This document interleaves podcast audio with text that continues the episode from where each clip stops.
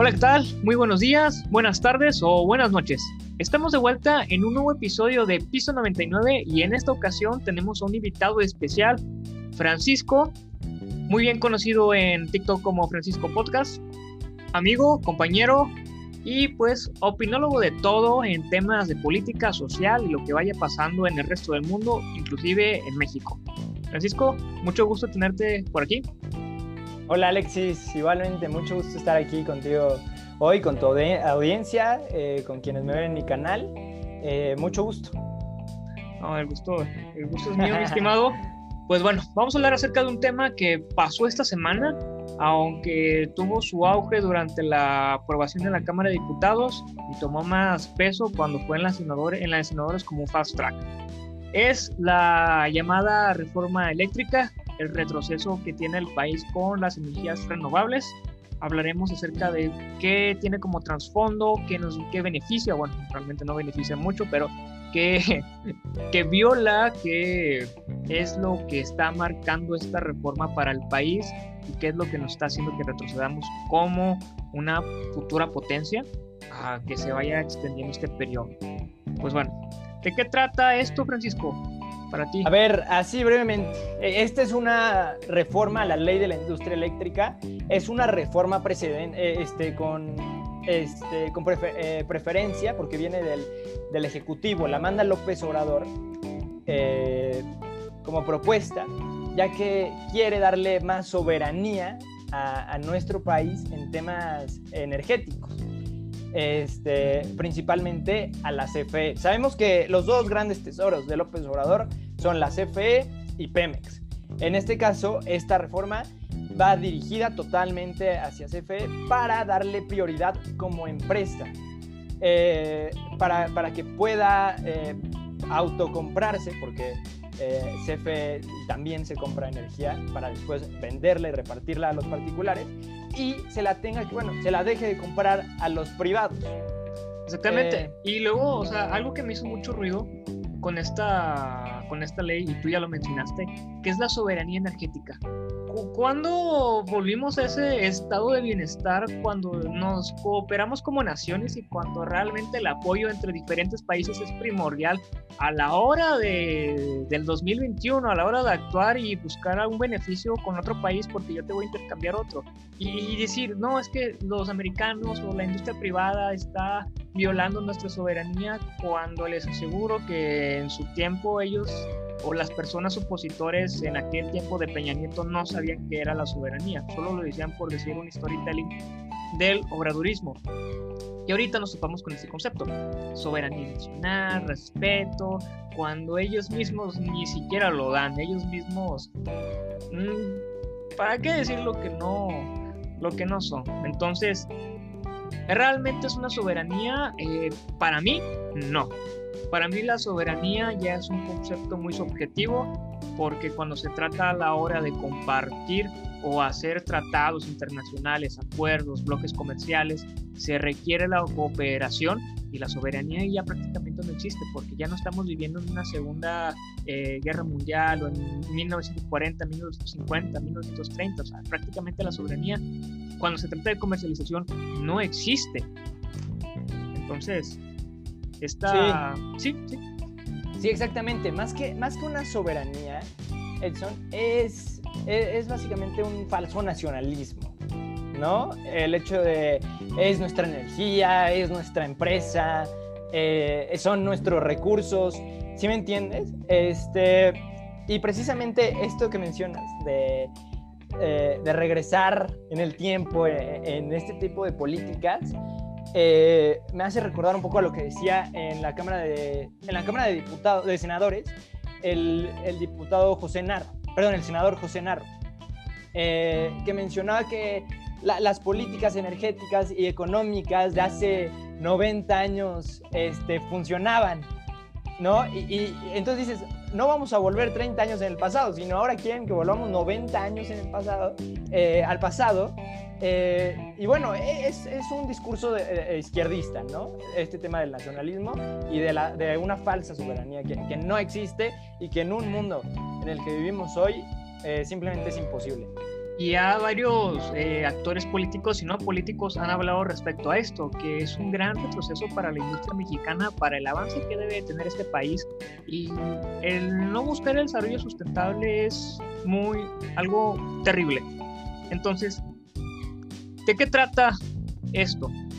Básicamente es el monopolio de la CFE, un derroche para México, para la bolsa mexicana, porque yo estaba leyendo, fíjate que un artículo en Forbes y habla acerca que, la, que BBVA estima que el derroche que se va a prolongar con esta reforma es de 400 millones de dólares, cinco veces lo que costó dos bocas. Wow. Es una, es una la notototota. Y Eh, y sí, justamente es lo que mencionaba, o sea, es darle más, más poder al monopolio eh, del Estado, que es CFE. Este, y no solo es dárselo a CFE, eh, recordemos que es dárselo a Manuel Bartlett. No, no es solo a la, empresa nacional, no, no, no. Es que Manuel Bartlett, al, al, tener más control de los contratos y más control de a quién le compras la, la energía tú como CFE, eh, pueda haber más eh, corrupción, ¿no? O sea, eh, haya más discrecionalidad dentro de, los contratos.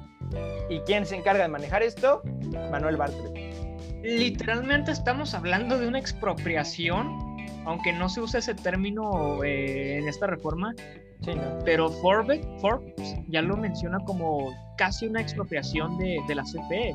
O sea, imagínate a volver a esos tiempos en donde prácticamente una empresa paraestatal ya tienes muchísimo más control de lo que vas a gastar, bloqueas la inversión privada porque está estipulado aquí que se le va a dar prioridad a las energías hidroeléctricas, a todo este combustuleo que genera la, la CFE para producir.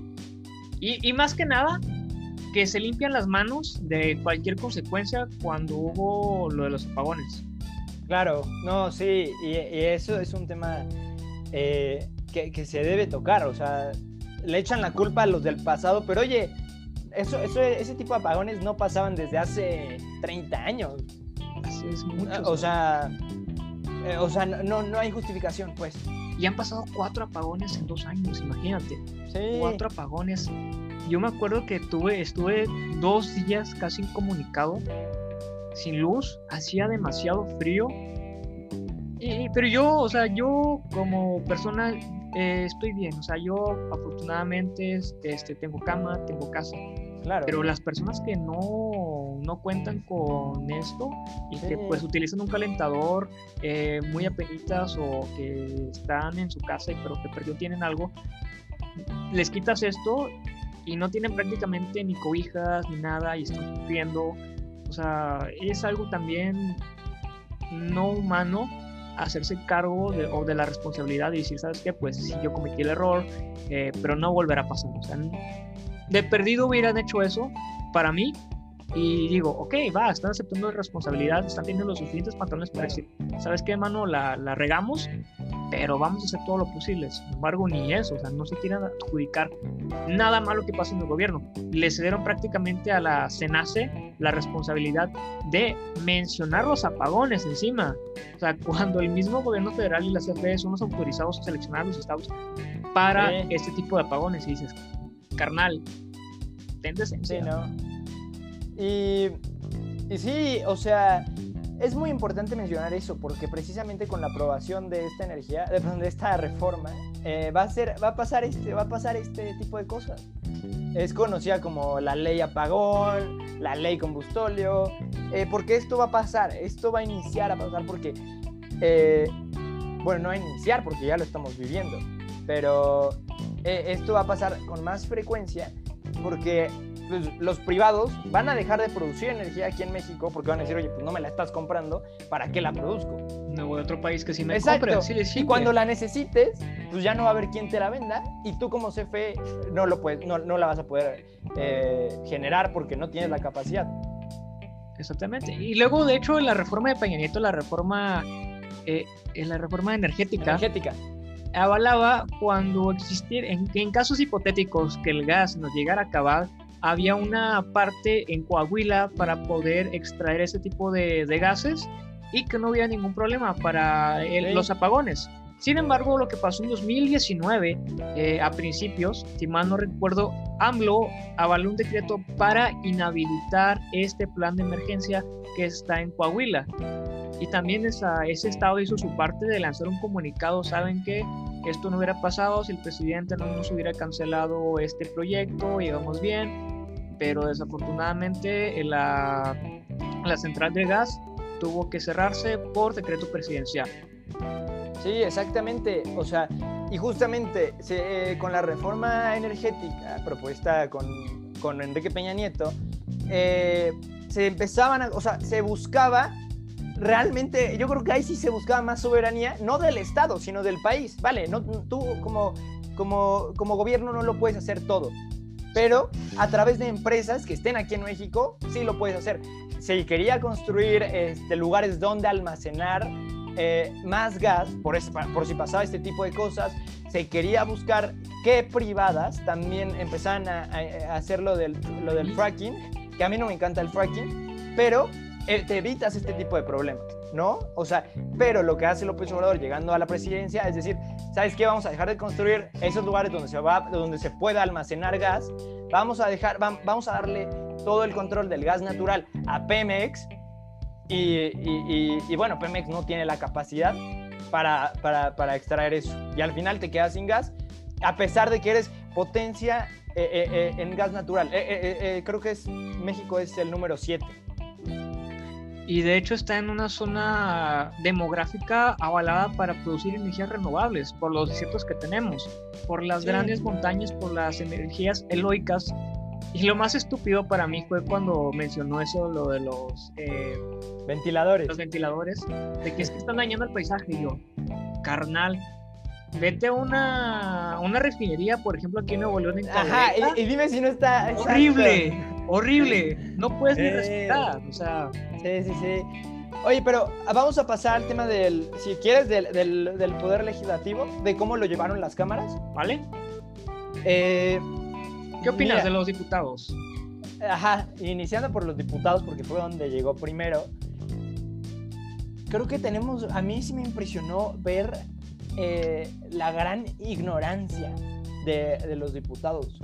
O sea, que empezaron a decir eh, cosas que no tenían ni idea, ¿no? Que dijeran, no, que las termoeléctricas no contaminan. ¿Cómo, cómo que las.? Ah, cabrón, exacto. Te empiezan, o sea, de verdad, eh, muy ignorantes en la materia, ¿no? Y dices, está bien, no hay problema, o sea, no puedes saber de todo. Pero también no quisieron escuchar a los expertos y dices, oye, pues así no te podemos sacar de tu ignorancia, ¿no? Si no quieres escuchar, pues claro que vas a estar bien, pero pues vas a estar bien dentro de tu ignorancia.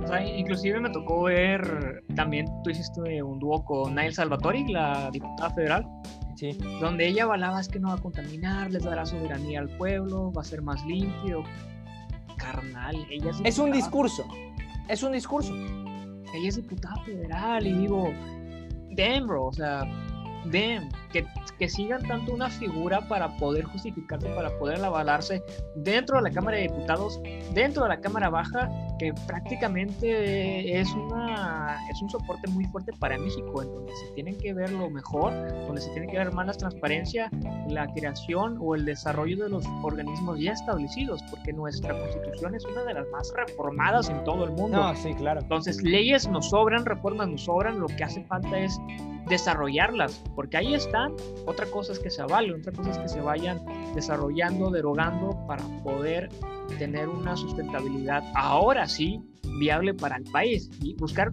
pues sí, una, una soberanía, pero una soberanía adecuada a sus tiempos. O sea, no estamos Exacto. hablando que, que tenga más es, es mejor, ¿no? O sea, el buscar la cooperación, siempre lo he dicho. Exacto, exacto. Y, y bueno, en la Cámara de Diputados es como un previo a lo que pasó posteriormente en la de senadores.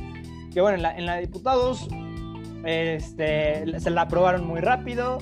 Este, eh, y bueno, se hicieron más de 400 eh, y tantos eh, reservas. O sea, cuando los diputados de oposición dicen, pues vamos a cambiarle tal artículo, vamos a cambiarle el otro. Y todas la rechazaron. Eh, la rechazaron y, y, pues no se le cambió ni una coma. Quedó así completita. Y a la mañanera siguiente, López Obrador dijo, no, yo confío en el Senado que la van a aprobar. Pues sí, carnal, tiene la mayoría y prácticamente lo que tú digas es tu capricho, se va a avalar. Claro. O sea, faltaron 10, o sea, si no, por una diferencia de 10 fue votos. una muy diferencia, fue una muy poca diferencia, sí. 10 votos para que no pasara, pero Sí. realmente pasó. Hubo un senador que es de Nuevo León, se llama Jesús Varezo, que también estuvo muy al pendiente de este tema y estaba duro el senador con referente a no se debe de aprobar por esos motivos, ah, viola los acuerdos internacionales que Sí. sí. para ese tema, eh, estás, eh, es inconstitucional de, de esto por esta manera y por la otra, también vamos ahorita por decir porque es inconstitucional. Y las oposiciones verídicas las teníamos. Independientemente del partido, claro está, se tenía una respuesta. Se digo, o sea, los, diputados y los senadores, como tú lo mencionaste, estaban dispuestos a aprobarla siempre y cuando se reformaran, o bueno, se cambiaran algunas cosas de ahí para ahora sí beneficiar a- al país. Pero ni eso logran comprender eh, el grupo parlamentario de, de Morena, desafortunadamente. Entonces, en el Senado, así como en la Cámara de Diputados, fue prácticamente un fast track. Sí, sí, sí. Y precisamente, y se la recomiendo mucho, eh, el día de ayer, bueno, al día de hoy que estamos grabando el, el video, este, el día de ayer salió una entrevista eh, de Carlos Loret de Mola eh, con Xochitl Galvez, que es senadora del PAN, y Saray, Saraya, Saraya Pérez. Saraya Pérez se llama la diputada del PRI. Este, ella es de Tabasco. Y, y- y precisamente hablan de esto, que no las quisieron escuchar, no se escuchó a la oposición, no hubo un diálogo. Este, la senadora Xochitl dice, oye, yo presenté tales y tales puntos en los que se hacía constitucional eh, la, la reforma, este, se apoyaba más y, y pues no, no, no quisieron, simplemente no quisieron. Este, por no escuchar, no sé, no, no, de verdad no hay, no hay un diálogo, no, hay, no, no se escucha. Nada. O sea, no se prestan a poder cooperar. O sea, predican tanto el ejemplo de que mexicanos con mexicanos para ayudarnos, pero a la hora de trabajar no, no se puede. O sea, ya dijeras tú que sí son una, un grupo parlamentario que escucha a la oposición y que, que dialoga, pero ni eso, o sea, ni el ejemplo que, que estaban tanto diciendo y hasta vomitaba en sus elecciones de 2018 de que todos los mexicanos nos vamos a unir. O sea, a la hora de hacer eh, una ley o a la hora de reformar algo, prácticamente es el presidente dijo esto, se tiene que hacer porque el presidente dijo. Exacto. Y, y, y, bueno, o sea, justamente se excusan diciendo, no, es que los anteriores tampoco escucharon. Entonces son igual que los anteriores. O sea, pues por eso los cambiamos, ¿no? El famoso PRI más. Exacto, ¿no? O sea, por eso los cambiamos, porque queríamos a alguien que sí escuchara a la oposición. Y ahora me dices que, no, pues como los otros tampoco, nosotros tampoco. Oye, pues ¿dónde está el cambio, no? Exactamente. Y haciendo un paréntesis así, no tiene nada que ver con el tema. Pasó hace unas dos horas más o menos que AMLO siempre decía de que las manifestaciones son libres, son Ah, para que la sí. gente hable. Y ahorita que acaban de hacer, carnal, pusieron Sí. vallas metálicas. Sí. Entonces, son lo mismo, eh, son lo mismo de lo mismo entonces, o sea, prácticamente es el viejo PRI, son los viejos políticos, son los que no les gustaba la, la- la opinión de, de, la- de las personas, o sea, ¿dónde está la, ese, ese libre credo, esa libre expresión que tanto manifestó en su grito del primer grito de independencia? Yo lo escuché, eh, dije, ok, va, como que este carnal ya está tomando conciencia, dije, pues ojalá cambie de opinión, pero desafortunadamente no. O sea, aquí se comprueba claro está el poder corrompe cuando se toma en demasía. Ya cerrando este paréntesis, es lo que quería, quería hablar porque sí, fue como que... sí. Pero bueno, para ti, ¿qué contras? Porque beneficios no se los podemos atribuir.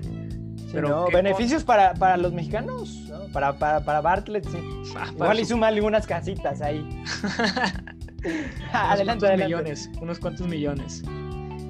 Pero bueno, tratados, acuerdos, inconstitucional. ¿Qué, ¿Desde cuándo no, no se prestan para realmente estar conscientes del daño ambiental que le están provocando a un ecosistema muy rico en sustentabilidad como lo es México. Está en la mejor posición geográfica posible para poder avalar cualquier tipo de proyecto, pero cuando no se usa para bien, vemos este tipo de, consecuencias. Primero que nada, viola el TEMEC.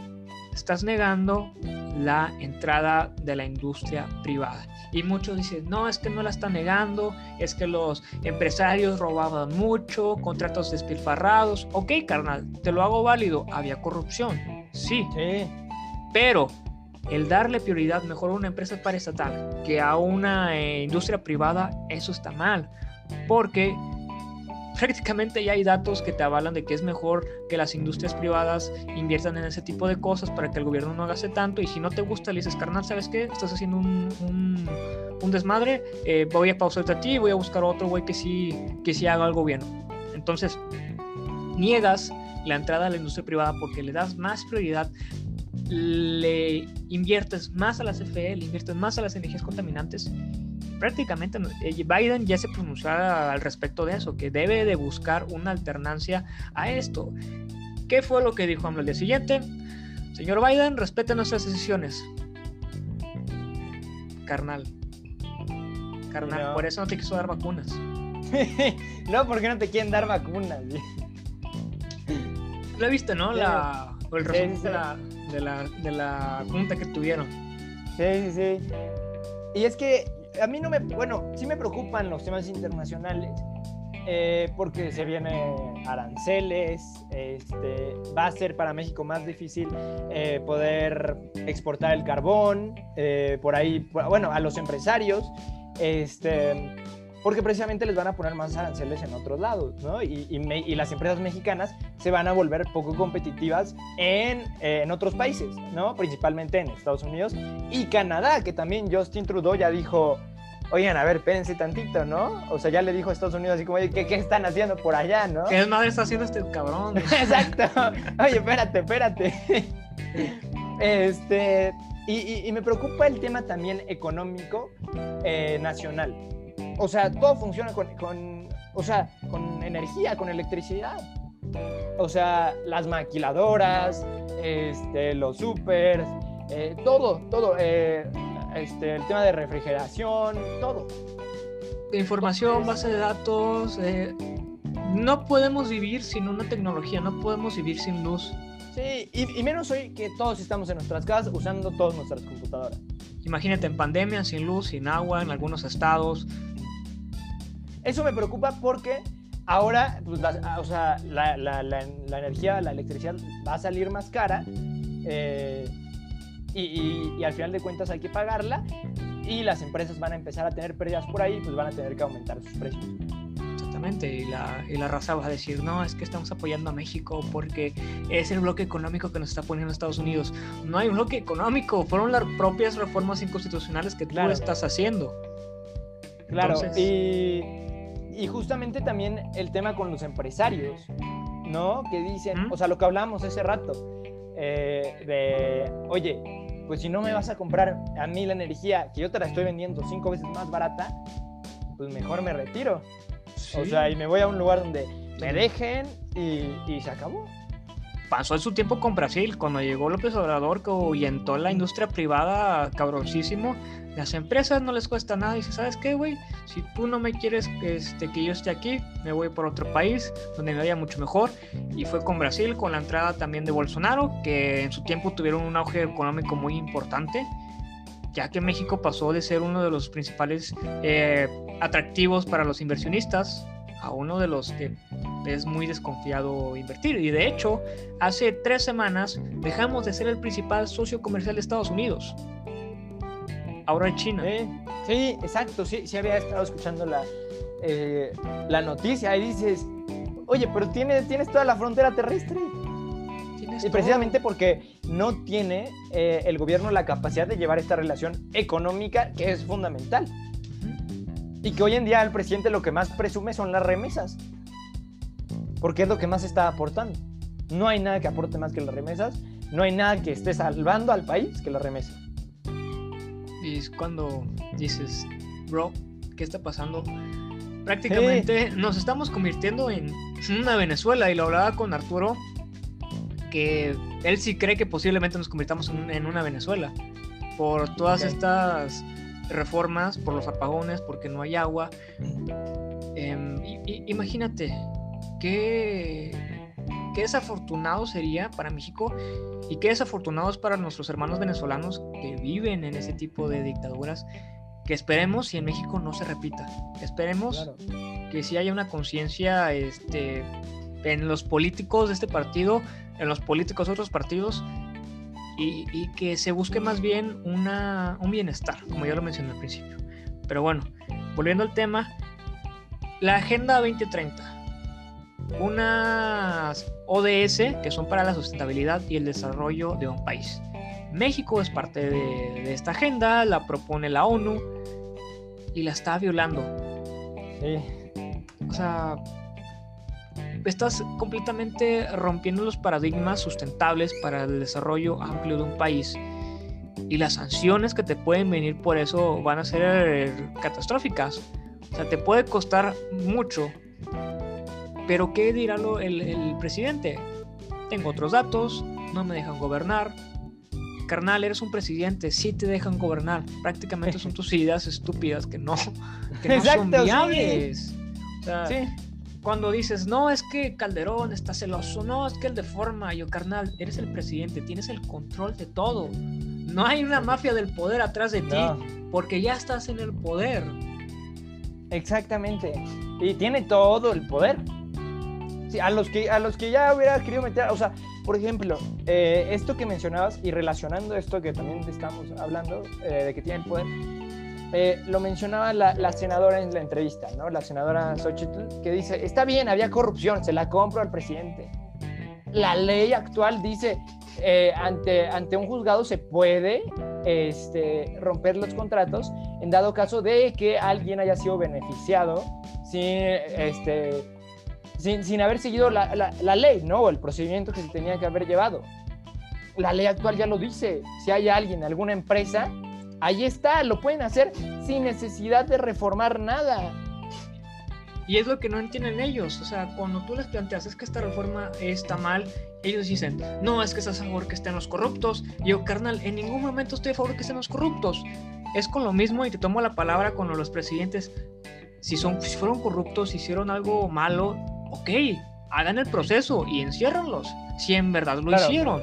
O sea, yo no estoy a favor de alguien que rompa la ley estoy siempre de acuerdo a la ley y que nadie debe pisotearla, pero cuando alguien se aprovecha de estos discursos, cuando alguien ve la oportunidad de meter este tipo de cizaña hacia los mexicanos, con términos que prácticamente son nulos y neandertales, te obtienes como resultado esto, una mala gestión de políticas públicas nacionales y extranjeras. Sí, exactamente. Y, o sea, igual, hace hoy, ah, bueno, no, antier salió igual eh, que el decreto que había eh, eh, propuesto, bueno, no propuesto, sino el decreto que había anunciado la Secretaría de Energía con Rocío Nale, ya, lo, ya salió inconstitucional, que era exactamente lo mismo que planteaba la reforma, era algo totalmente similar y ya lo marcaron como inconstitucional. El 18 de marzo va a salir este, en el diario oficial esta reforma y vamos a ver, bueno, se espera que salgan las demandas, se espera que, este, se espera que eh, la Suprema Corte de Justicia resuelva y lo marque como es, como una inconstitucionalidad. Ojalá que se actúe de esa manera. Si no, eh, ahí discúlpame, pero yo le atribuyo que va a pasar lo mismo con la auditoría. Sí. Que van a hacerse de la vista gorda, van a terminar sacando algunos trapos, ya corrieron al auditor, era algo que se esperaba. Y lo más posible es que nos digan que el aeropuerto sí valió la pérdida de 100 millones de, pesos. Sí. Estás modificando las cifras, se las estás maquillando a tu favor, porque no te gustan que te digan que no. Y, y ese es el mismo eh, Andrés Manuel. Niega siempre el no. Él siempre está buscando la aprobación de una o cualquier forma, aunque esté mal ya lo estamos viendo desde que fue eh, en 2006 hasta la actualidad que sí, eh, eh, con Peña Nieto, yo pude haber hecho una nueva gestión en el gobierno, con Peña Nieto está mal. Conmigo pudieron haber crecido la economía del 4 al 6%. Ahorita vamos como al menos 2. y en el año que no hubo pandemia no crecimos. Exactamente. Y dice, no, es que fue la pandemia. Carnal, estábamos muy mal antes de la pandemia. Sí, exacto. Y luego, somos de los países que más caímos y somos de los países que menos vamos a crecer eh, en el mundo, ¿no? O sea, dijeras, vale, caímos bastante, pues crecemos bastante. Pues Nel, caímos bastante y crecemos, crecemos poquito. Y pero vamos bien, vamos creciendo 1%, vamos bien, pasito a pasito, como habla este cabrón. Pero no, o sea, ¿por qué no buscamos lo que hacen otros países. ¿Tú, tú qué perspectiva tienes de los países, ya, se, ya se hace americanos? Eh, hablando por Latinoamérica, porque pues, hay que aclarar esto que todos somos americanos en Latinoamérica. estadounidenses son los de ahí arriba y americanos somos todos, por latinoamericanos. O inclusive en Europa, en Asia. ¿Qué, ¿Qué es lo que tú ves en esos países que se deberían de aplicar aquí en México? ¿Qué ejemplos podríamos tomar para mejorar las políticas públicas? Porque estamos en todo nuestro derecho como ciudadanos a exigir ese tipo de alternativas, porque pues por algo votamos. Claro, este, pues precisamente el tema de la transición a, a, las energías renovables, ¿no? A las energías limpias, que es lo que está haciendo todo el mundo. Y es que no es que se vaya a acabar el petróleo, no, no se va a acabar. El problema es que nos estamos acabando el mundo. Este, y es lo que todos los países están viendo. Eh, ya tienes a, una, Francia que, en 15 años ya no va a permitir eh, autos de combustión, eh, ya tienes países que funcionan con el, con el 100% de energías limpias, me parece que solo hay uno. No recuerdo muy bien si es Islandia o, no, no recuerdo muy bien, no recuerdo muy bien, pero hay un país este, que ya funciona 100% energías limpias, 100%. Eh, tienes eh, eh, California, que a pesar de que digan lo que digan, de que Estados Unidos, de que contamina, sí, pero California ahorita está generando el 70% de su energía con energía renovable. Y eso que es el estado, es de los estados más grandes. el estado más grande. Imagínate Chihuahua, Sonora, que tienen desiertos sumamente gigantescos. ¿Qué tipo de energía no pueden producir ellos para su propio estado? ya tan, ya tan siquiera su propio estado. Le ahorran mucho a la CFE. Sí, exactamente, exactamente. Y, a, mí a mí sí me ha tocado ir a Estados Unidos y ver los campos eh, de aerogeneradores, de, energía eólica. Eh, están en el desierto, este, ves también los campos de paneles solares y, dices, no, pues aquí hay una gran inversión. Y también todo el dinero que le está metiendo Biden para este tema de, la transición, ¿no? Que Estados Unidos, y con lo que está proponiendo Biden, eh, eh, para el 2035 quiere producir el, el 90% de su energía con energía renovable.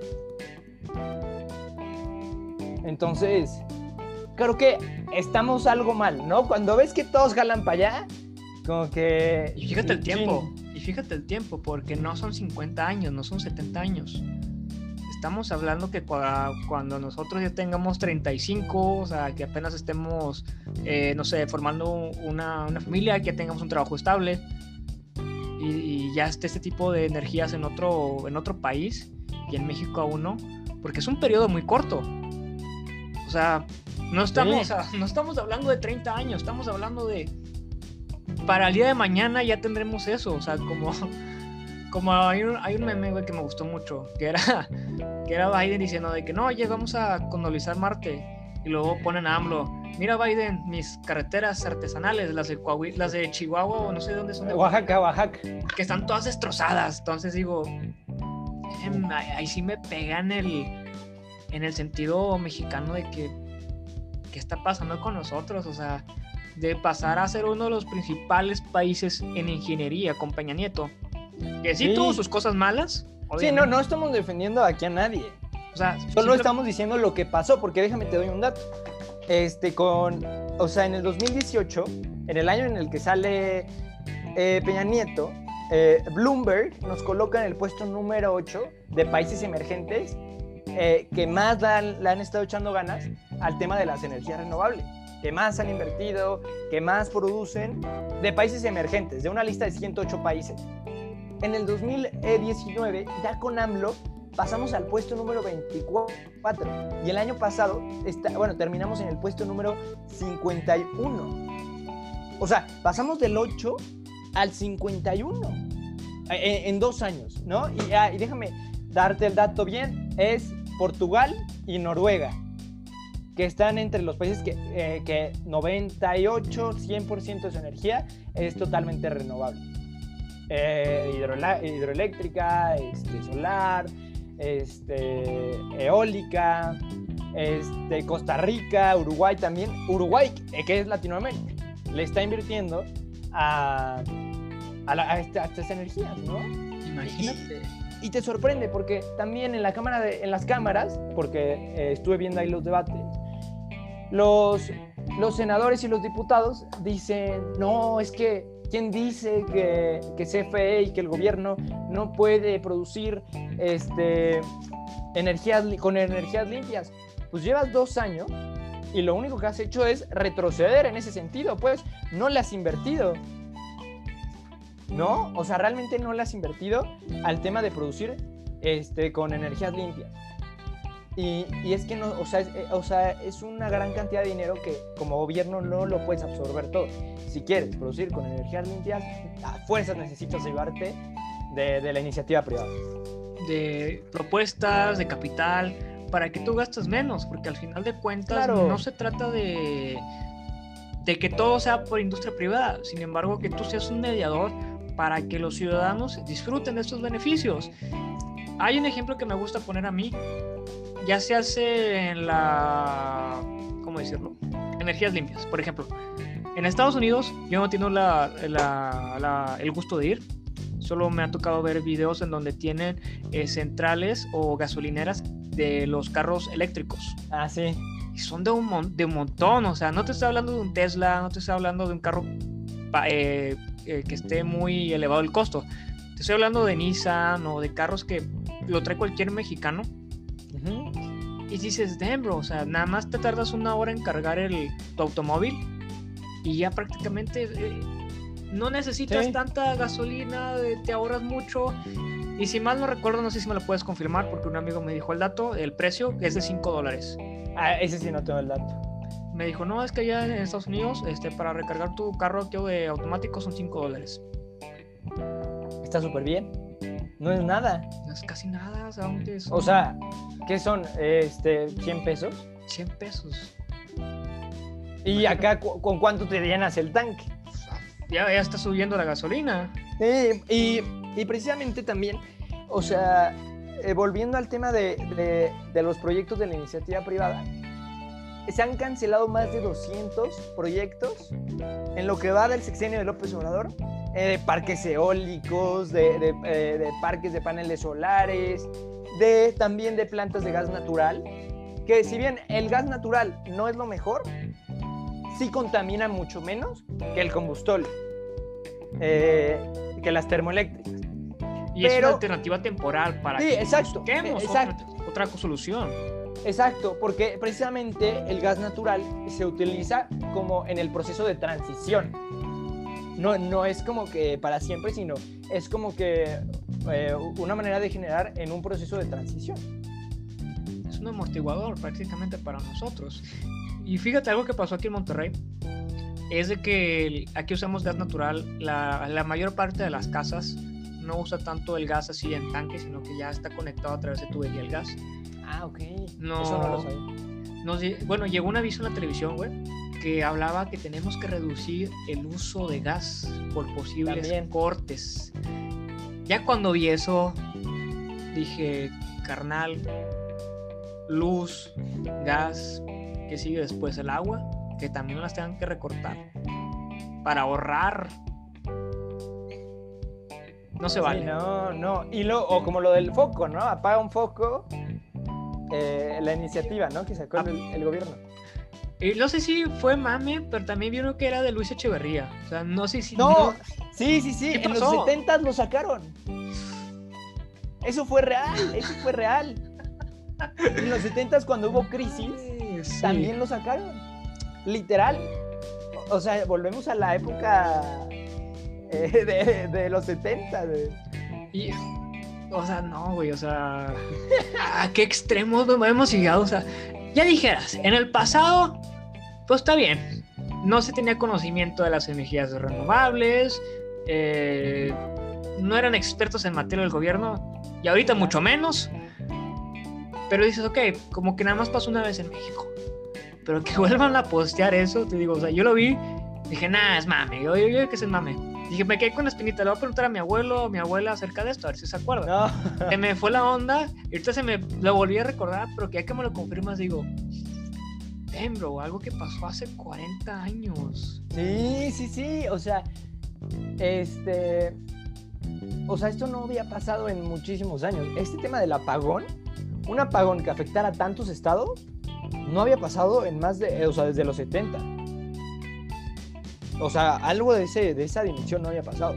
Y luego déjame decirte que también todo esto que te digo de la inversión y, este, y, el tema de la cancelación de, diversos proyectos, haya, o sea, no, ha afectado eh, alrededor de 6.400 millones de dólares a la inversión privada. Que iban a aportar al país, pues. Y que mucho de ese dinero ya se había gastado en, bueno, en empezar a construir, en, y al final se perdió. Imagínate la cancelación, lo que le va a costar liquidar todo eso al gobierno, va a salir contraproducente. Pero al final van a decir, tengo otros datos, me sale más barato. Y yo, carnal, no te puede salir más barato porque la transparencia ahí está. La auditoría es tu propio gobierno, o sea, no, no la están modificando, nadie la puede modificar y estás aferrado a decir, no, es que están haciendo trampa. Quiero pensar que eso no va a pasar en las elecciones. Quiero pensar que no van a poner, pero, pero, que qué nefasto, o sea, parece que estamos viviendo en la en la película, hay una película mexicana que está la dictadura perfecta y hay otro, creo que es la ley de Herodes, de Ajá, La Herodes, sí, sí, sí. Digo, cabrón, ¿qué, qué tan cercanos estamos de esa película, hasta pareciera que el arte se basa de la realidad. Sí, sí, sí, sí, sí. Eh, sí es preocupante, porque aparte, ahí están las cifras. ¿Sabes? O sea, son cosas que, dices, brother, pues, o sea, lo está diciendo tu propio gobierno. Ya no es la auditoría, ya no es, no, lo estás diciendo tú, los, propios datos de CFE, ¿no? ¿Y qué vas a decir? No, es que Barlet se confundió o Barlet puso algo, no, o sea, carnal, no se puede. No o como lo que sacó, ¿no? Del documento falsificado. Ni me recuerdes eso porque que se equivocaron yo, carnal no puede pasar ese tipo de errores, porque... Sí, no. O sea, ¿cómo que te equivocaste? Es ya es como que decir, no, güey, es que, ay, güey, perdón, me equivoqué porque está distraído. Te lo paso con alguien de prepa, de universidad, pero cuando ya le corresponde a una empresa tal como la CFE, Exacto. el excusarse nuevamente por ese tipo de hazañas. Y que también pasó con lo de lo del apagón en, en Dallas, que nos cortaron la luz el precio nos lo subieron, sí, pero México se negó a pagarlo. Sí, fue la realidad. Y los seguros, y los seguros. O sea, el gobierno canceló los seguros hace un tiempo eh, por el plan de austeridad. Y Texas dijo, ¿sabes qué, carnal? Ok, no me pagas, voy a cerrar, porque eres mi principal comprador, voy a cerrar la, la tubería. ¿Y qué dijo México? Ah, pues vamos a excusarnos de que nos cerró una tubería y fueron los americanos. Claro, sí, sí, sí, exactamente. Y precisamente, eh, hablando un poco, bueno, regresando eh, completamente al tema de la reforma, este, ahora, a ver, CFE vende en promedio, o bueno, justo ahorita, justo en el mes eh, de, febrero que acaba de cerrar, CFE vendió en promedio en, 2000, en 2097 pesos por megawatt hora. Ah, eso, eso, eso lo costó producirlo. Y la iniciativa privada hizo lo mismo por 493 pesos y algunas hasta por 384 pesos. Y ahorita, como CFE la produce, y ahorita con esta reforma primero se la vamos a tener que comprar a CFE, pues primero vamos a tener que comprar la de 2097, luego la de 493 y luego la de 384. Porque el Estado va a poner un precio fijo a la venta de los watts, o sea, de la luz prácticamente, el Estado va a estar manejando los costos. Ya no vas a hacerlo por oferta y demanda, ya no vas a hacerlo por quien te venda más barato. Y es, yo gobierno voy a poner lo que se me dé la gana y si tengo pérdidas, pues ni modo. Sí. Ah, porque creo que esto no lo explicamos. Esto creo que no lo explicamos. ¿Cómo funciona ahorita el sistema? Ah, sí, sí. O sea, lo que hizo la, reforma energética fue decir, vale, entran, entran las empresas privadas este, y eh, como CFE, porque era lo que hablábamos, ¿no? De que CFE también le compra a, a otras empresas, ¿no? Entonces, CFE eh, funciona por un modelo o por un sistema de subastas en el que dice, no, pues yo te la vendo a tanto, yo te la vendo a tanto, y va bajando la subasta. No, es, digamos, es lo contrario de lo cuando compras algo. Algo más caro es, al más barato. Es quién lo vende más barato, aquí es quién lo da más barato. ¿no? Entonces las empresas dicen, no, pues yo te lo doy a tanto, a tanto, a tanto, a tanto, hasta que dicen, vale, tú lo diste a 380 y tantos, tú vas primero, a ti te lo compro primero. Tú lo diste a 300, a 400 pesos, vale, yo primero, ¿no? Sí. Este, y esto es por ley. O sea, CFE, no importa la empresa, se lo tiene que comprar a quien lo venda más barato. no importa la empresa. De hecho, en, entre estas primeras también entra la CFE en algunas cosas, como con las hidroeléctricas y con la nuclear, un poco. También se va a abastecer mucho eso lo de la energía nuclear. Viene como la tercera opción de la reproducción de energía por esta reforma. Sí. Aquí tengo el artículo, creo que sí lo, sí lo estaba viendo, déjate lo leo, a ver, porque ¿qué, ¿qué tipo de energías se van a estar desarrollando? Aquí Forbes hizo un análisis hablando acerca de, de esto. Déjame. Sí, sí, sí. Y, bueno, justamente, si quieres en lo que lo buscas, este, hace un tiempo leí que en la central de Laguna Verde eh, hubo por ahí una falta de mantenimiento y por poco, por poco nos pasa un Chernobyl.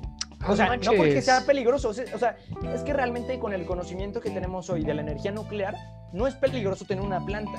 El problema es si tienes a unos ineptos manejando a la planta. Y es lo que pasó en Chernobyl, o sea, también la ineptitud y el error del, del, ser humano provocó esa catástrofe. Aquí ya encontré el dato, amigo. Es el propósito del gobierno es que las centrales hidroeléctricas de la CFE despachen primero su energía al sistema eléctrico, seguidas de su central nuclear, plantas geotérmicas de ciclos combinados y termoeléctricas. En segundo es la prioridad de plantas de ciclo de combinado de productores independientes de energía. En tercero, orden que entraría en las centrales eloicas y solares de la iniciativa privada.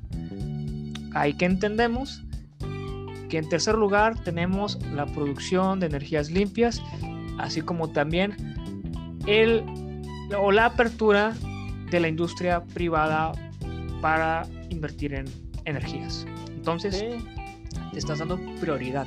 Ese es un resumen general de lo que trata la, la, iniciativa como lo estipula Forbes, yo creo que es el dato más alarmante, porque inclusive, corrígeme si estoy mal, pero creo que en la Constitución avala una libre competencia. Sí, sí, sí, sí, o sea, en la Constitución, justamente antes de la reforma energética, decía, hay libre competencia en el mercado, excepto en el sector energético, que incluye Pemex y este, y CFE, y eso era un principio de la Constitución. Ahora, lo reformaron, cambiaron leyes con todo este tema de la reforma energética y se quitó ese principio de, de, excluir de esa libre competencia a, a CFE y a Pemex, ¿no? Entonces, ahora cualquiera, ahorita, actualmente, con la constitución de hoy, cualquiera puede vender lo que quiera. Sin, digamos, ya, ya no incluyendo al, al, sector energético. ¿Crees que se debe privatizar la CFE? Sí, y era otro plan de la, de la reforma energética. Que precisamente yo no lo estaba hablando con Arturo, pero él lo estaba hablando. Que decía que para evitar, tipo lo que pasó con Telmex, con Salinas, de que solo se les dio a, a Slim, eh, en vez de que pasara eso y de, muchas otras empresas que se le dieron amigos, porque eso pasó, o sea, en, la época salinista se le dieron empresas amigos del presidente, este, lo que querían hacer era dividir CFE en 15 diferentes empresas para que no se lo quedara uno solo y que, y que se lo distribuyeran por zonas, por, por regiones y, y, y listo. Y eso estaba muy bien, porque no, o sea, destruías ese monopolio y lo dividías. Una. Aquí no, no soy experto en leyes, pero en algo que me gustaría que hiciera México, no ahorita, en un futuro, porque pues prácticamente buscar una alternancia en- con este tipo de iniciativas o reformas demagogas, que pasara lo mismo con lo- la reforma de telecomunicaciones. La apertura Sí. de nuevas empresas para que nosotros los mexicanos elijamos qué consumir.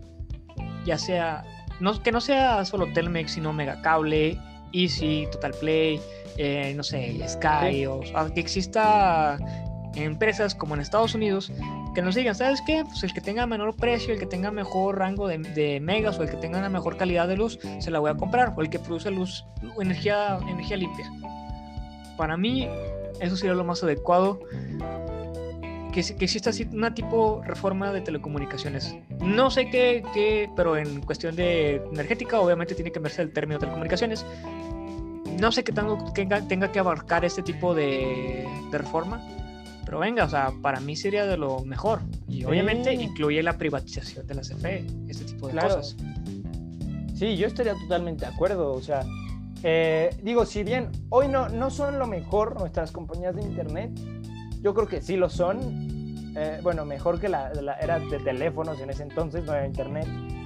Pero sí son mejor el servicio que, que las empresas estatales, ¿no? O sea, CFE va y te arregla cuando quiere. Y quizá también pasa con las compañías de internet. Pero tienes la opción de decir, oye, pues te tardaste tres días, ya no quiero el contrato contigo, me voy a cambiar. No que aquí te tienes que esperar a que CFE venga cuando quiera y tienes que seguir estando con. CFE. Me acuerdo mucho de ese ejemplo que me acabas de dar con Telmex.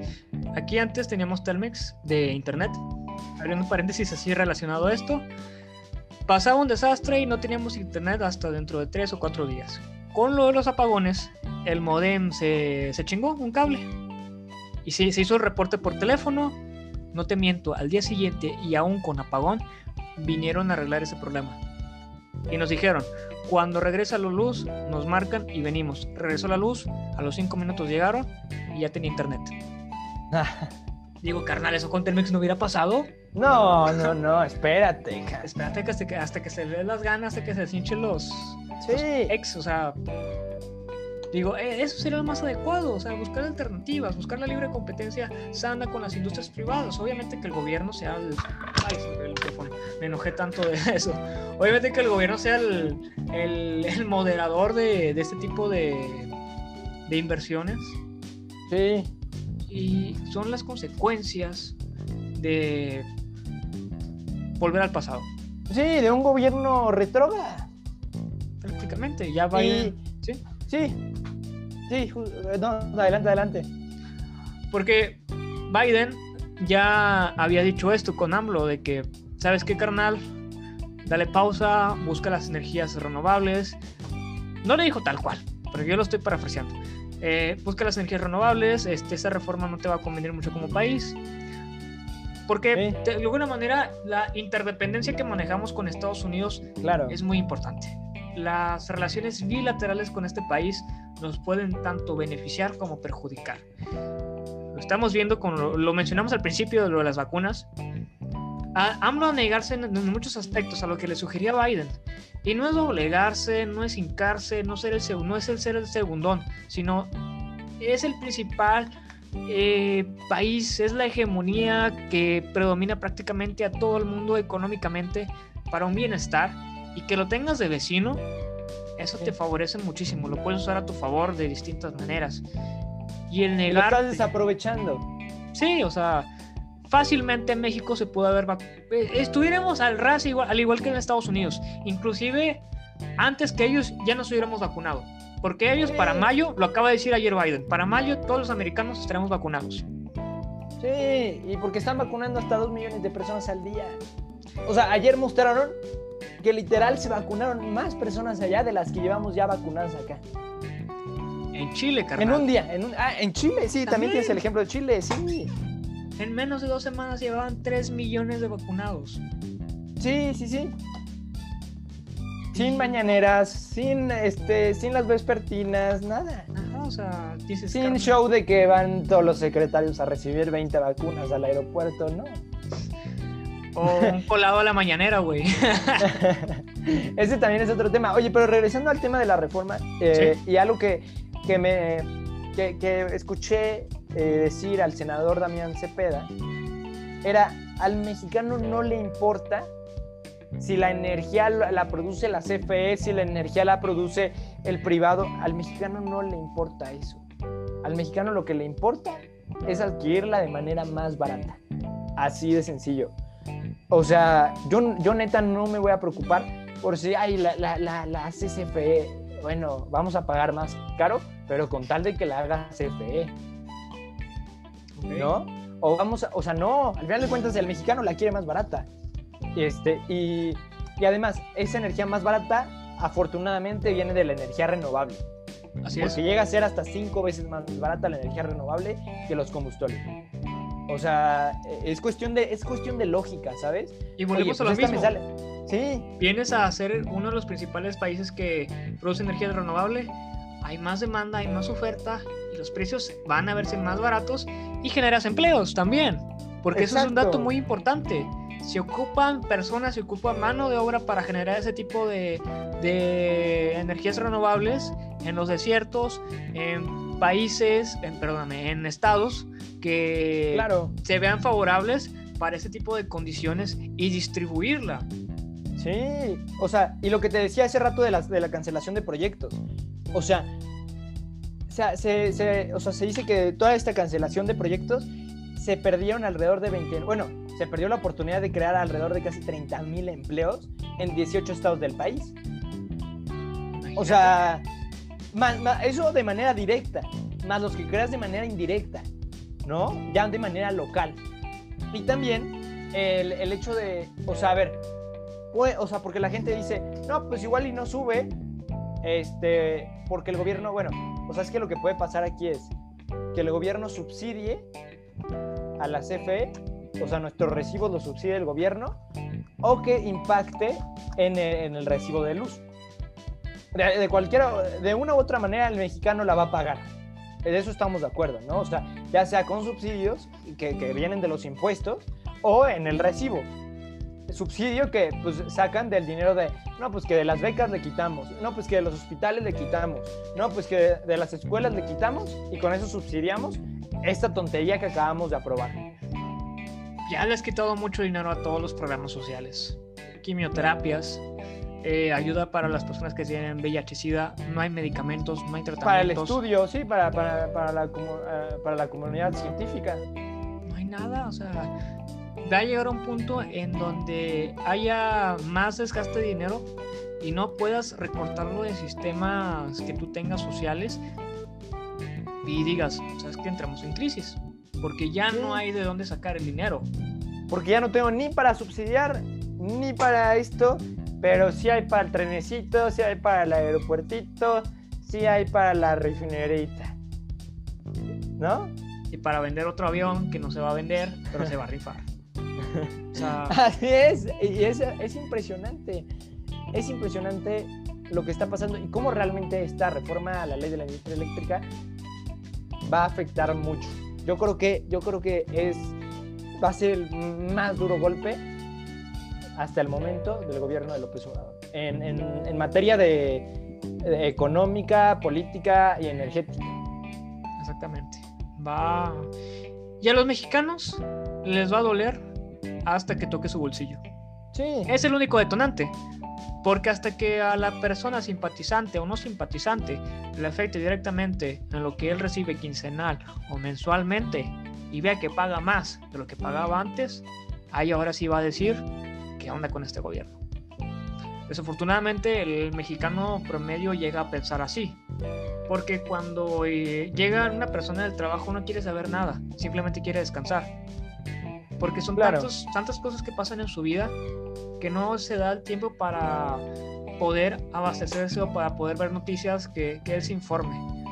Porque son ese tipo de condiciones que presenta México desafortunadamente ahorita nosotros como estamos chavos podemos tener alcance a información, tener cualquier acceso a una infinidad de temas, pero una persona trabajadora, un albañil, pues, cualquier persona que tenga un trabajo de una jornada laboral muy extensa, más ahorita en pandemia que se la complica mucho para poder salir adelante, para poder llevar un pan a su casa, no se va a dar el tiempo porque va a decir, ¿sabes qué? Es que no me interesa porque me interesa más darle de comer a mi familia. Sí, exactamente. Y es lo que pasa con México. Y es de lo que se aprovechó López Obrador. De tanta demagogia, tantas promesas en campaña, que ni siquiera se ha dado abasto para cumplir algo. Para cumplirlas. Y dice que ya cumplió con el 90%. Sí, pues ya, pues vámonos, Pues ya, ya, pues ya si ya cumplió, ya, de una vez, Y hay un discurso, abro un paréntesis, hay un discurso de él que dice, yo voy a pasar como uno de los mejores presidentes de la historia, ya siendo presidente. Lo di en una conferencia, lo vi en Twitter, no sé si lo retuiteé, pero lo vi ahí y dije, carnal, autoproclamarte como uno de los mejores presidentes, que quieres llegar a ser uno de los mejores presidentes, eso está está muy zafado. Y retomamos el tema de la reforma energética y vemos este tipo de prácticas porque son caprichos que tiene una persona. Sí. No. son, caprichos. Este, sí hay, para el, para el país realmente no hay un beneficio. Este, quien, quien se lleva este beneficio al final va a ser, va a ser realmente Bartlett, va a ser realmente los funcionarios de la CFE que se puedan aprovechar de esto porque van a poder decidir ellos qué empresas entran, qué empresas no entran, eh, qué amigo me cae bien, qué amigo me cae mal. Sí, volvemos a, volvemos a lo mismo. O sea, al final volvemos a lo mismo de cada uno de los temas, ¿no? Eh, y o sea, en cada uno de los temas también volvemos a lo mismo, pues de, que regresamos este, a, los 70. Compadrazgo, Ah, el Estado es autoritario, yo pongo los precios, no me importa lo que digan los demás. Apagones. Yo, siempre tengo la razón. Sí. Y hasta dices, damn, ni el PRI en su tiempo era tan descarado, o sea, eh, con Peña Nieto. O sea, sí, no. O sea, hizo cosas eh, relativamente malas Peña Nieto en su tiempo. Sí, claro. Pero yo nunca lo vi decir, es que soy el presidente más ofendido del mundo.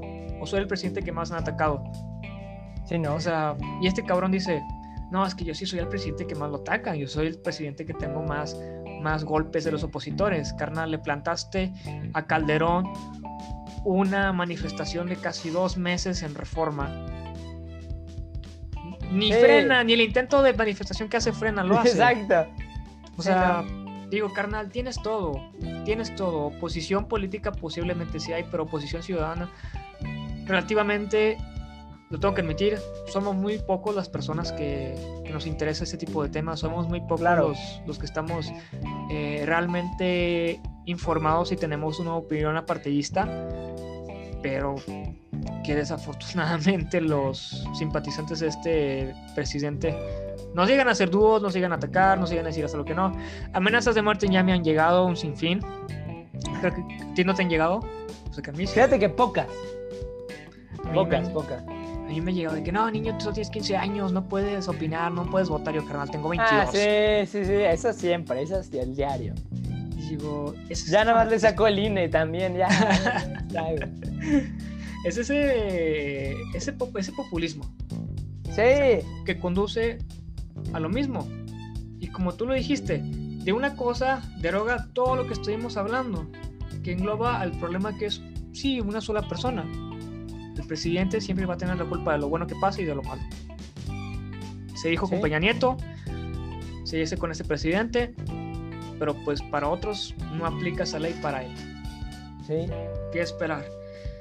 Opiniones, una retroalimentación de lo que tú piensas que va a pasar a futuro, de lo que, que si llega a haber, no sé, una posible oposición política ahora sin cámara baja, o un milagro que llegue a recapacitar a ese señor, lo dudo, que este cabrón llegue a decir, ¿sabes qué? Me equivoqué.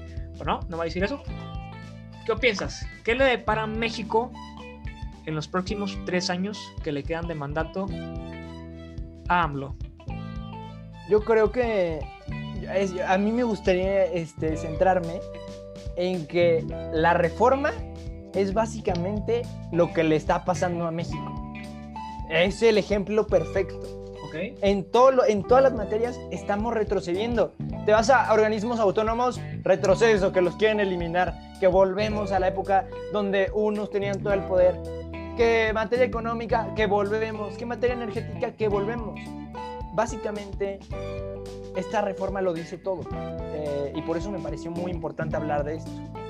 Eh, eh, y, volvemos a lo mismo. En el tema de, este, del poder legislativo, volvemos a, cuando el presidente les ordenaba qué tenían que votar y qué no tenían que votar. Y volvemos a la época donde no había oposición, donde, donde bueno, en ese entonces el PAN no podía hacer nada porque no era, no era nadie.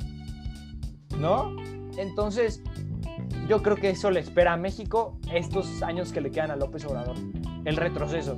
Y esta reforma nos los deja más que claro. Yo creo que se le debe de invertir más a, a, las energías limpias. Este, se debe hacer todo lo contrario de lo que está haciendo López Obrador, de verdad. Básicamente, o sea, porque si volvemos al tema de, la, eh, o sea, del ejemplo de la reforma, se tiene que hacer todo lo contrario. O sea, en la reforma se tuvo que haber hecho todo lo contrario para que pudiéramos eh, progresar como país en el sector energético. Y como la reforma se adapta a la realidad de México, en todo lo que está haciendo López Obrador, se tiene que hacer al revés. Ojalá en tres años podamos decir qué bueno que se está logrando reformarse lo que ya se había reformado. Ojalá. Ojalá exista una verdadera democracia con los partidos políticos que tengan que haber, pero que haya ese balance que haya ahora sí una verdadera preocupación de que den, o sea, votarán o no votarán, porque cuando es una reforma de AMLO, desafortunadamente sabemos que sí o sí tiene que pasar. Pero ojalá en el futuro digamos, va a estar cabrón la discusión de los diputados, no sé, Morena, PAN, PRI, PRD, PT. Y existe esa verdadera política que hace falta en el país. Esperemos que el próximo presidente sea capaz Falta mucho para 2024. Por eso no, no, no, no hablo de ese tema del sí, no. presidente. Todavía nos falta unas elecciones y una pandemia. una pandemia. Dos pandemias. Morena también es una pandemia. este. Pero ya, o sea, esperemos si todo se, se controle, esperemos todo se regule. No ahorita, en cuatro o cinco años. No pasará. No va a pasar. Ojalá las consecuencias no sean tan graves como estiman muchas personas. Ojalá eh, haya una sanción, una intervención por parte de organismos internacionales que hagan recapacitar este tipo de situaciones. Ya los hay, ya los existen. Pero bueno. Eh, una cosa que quieras añadir, Francisco. No, no, no. Ah, bueno, a mí sí me gustaría recomendar a alguien. Adelante. Ah, es un experto eh, en el tema de, pues del sector energético. Síganlo en Twitter, se llama Víctor Ramírez C. O se escribe Vic FC 7. Vic, Vic FC 7. Voy a seguir. C7. Vic FC 7. Es una persona que se ha encargado de este, de, ir día a día comentando lo que va pasando con, con, esta reforma, este, que te informa. Ay. No te preocupes, no te preocupes. Se fue, se fue. Eh, que te informa, síganlo. Eh, realmente es una persona bastante eh, informada en, el tema. Es un excelente en el tema. Y, y, pues nada, nada más que agregar, agradecerte, agradecerte por la charla. A ver cuándo nos echamos otra de otros temas. Oh, yo con gusto, o sea, cualquiera nos aventamos un live ya sea en Instagram o en TikTok. yo, yo encantado, se arma. Pues muchas gracias a ti por poder aceptarme la invitación. Si gustas hacer tus redes sociales para que te sigan la, raza. En todas como Francisco Podcast. Francisco P-O-C-A-S-T, Francisco Podcast. Y yo diciéndote Francisco Podcast.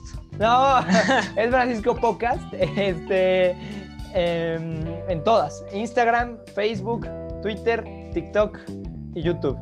Perfecto. Excelente. Raza, síganlo. Es un excelente chavo. Opina muy bien acerca de temas sociales. Ya se ha dado el tiro con varios diputados federales en TikTok.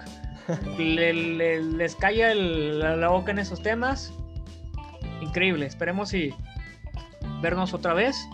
Igualmente en persona, ojalá algún día tenga el gusto de ir a Puebla, conocernos, invitar a más raza y convivir. No, aquí te esperamos, aquí te esperamos, con gusto. ¿Tus redes pues, sociales? Mis redes sociales estoy como Edson Alexis MX en Instagram y Edson Alexis con doble S al final en TikTok. Ya saben que yo en TikTok subo más opiniones apartidistas. En Instagram es más analítico el tema, más casual. A veces sí subo algo de, de mi simpatía, pero es muy poco, muy poco, casi nada. Eh, pero bueno, mucho, mucho de qué hablar, mucho por hacer. Hasta aquí el video de hoy, también el podcast, porque también se va a subir a Spotify y a YouTube. Pues bueno, raza, muchas gracias por estar aquí. Estas casi dos horas. Se los agradezco bastante. Hora y media casi. Hora y media. Se los agradezco bastante. Y pues bueno, nos vemos en un siguiente episodio. Hasta luego.